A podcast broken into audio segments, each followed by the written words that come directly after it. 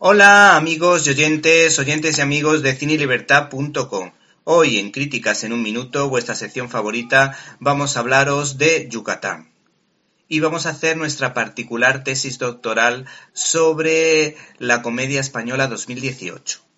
Tres comedias están haciendo este año las delicias de los espectadores autóctonos como El mejor verano de mi vida, que propone que nunca es tarde para reformarse, Campeones, que defiende la dignidad del discapacitado, siendo la candidata española para los Oscar, y la cinta en cuestión, Yucatán. El secreto del éxito de estas comedias es que no ofenden a nadie, transmiten optimismo y esperanza y sobre todo dejan más bien al lado la ideología tan marcada de los últimos 30 años de nuestro cine de supuesto signo progresista.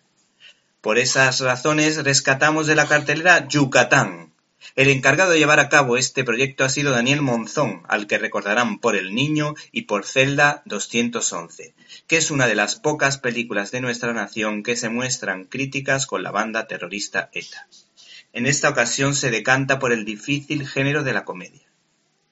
Su divertido trabajo viene respaldado por un sólido guion escrito por él mismo, cargado de sorpresas y bastantes acertados giros argumentales. Este largometraje bebe de las fuentes del cine clásico americano de dicha temática. Salvo en contadas ocasiones, es una película que puede verse en familia. ¿Te está gustando este episodio? Hazte fan desde el botón Apoyar del podcast de Nivos.